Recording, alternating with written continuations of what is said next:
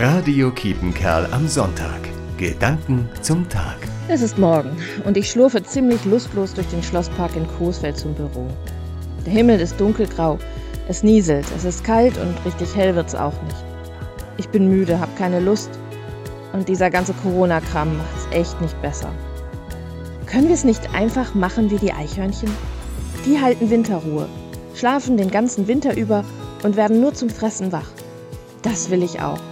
Es wäre so viel bequemer, wenn ich mir die nächsten paar Monate um nichts anderes Gedanken machen müsste. Und wenn das alle machen, dann hätte sich am Ende sogar die Pandemie erledigt. Das ist natürlich nur eine Spinnerei. Und für mich als Christin geht das mal gar nicht. Seid wachsam, ruft Jesus uns auf.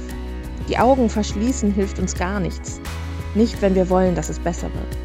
Aber Kraft tanken, das müssen wir dafür. Ich mache das gerne mit lieben Menschen und manchmal auch alleine auf dem Sofa. Also, suchen Sie sich heute Ihre Krafttankstelle. Ruth Filker, Coesfeld. Radio Kiepenkerl am Sonntag. Gedanken zum Tag.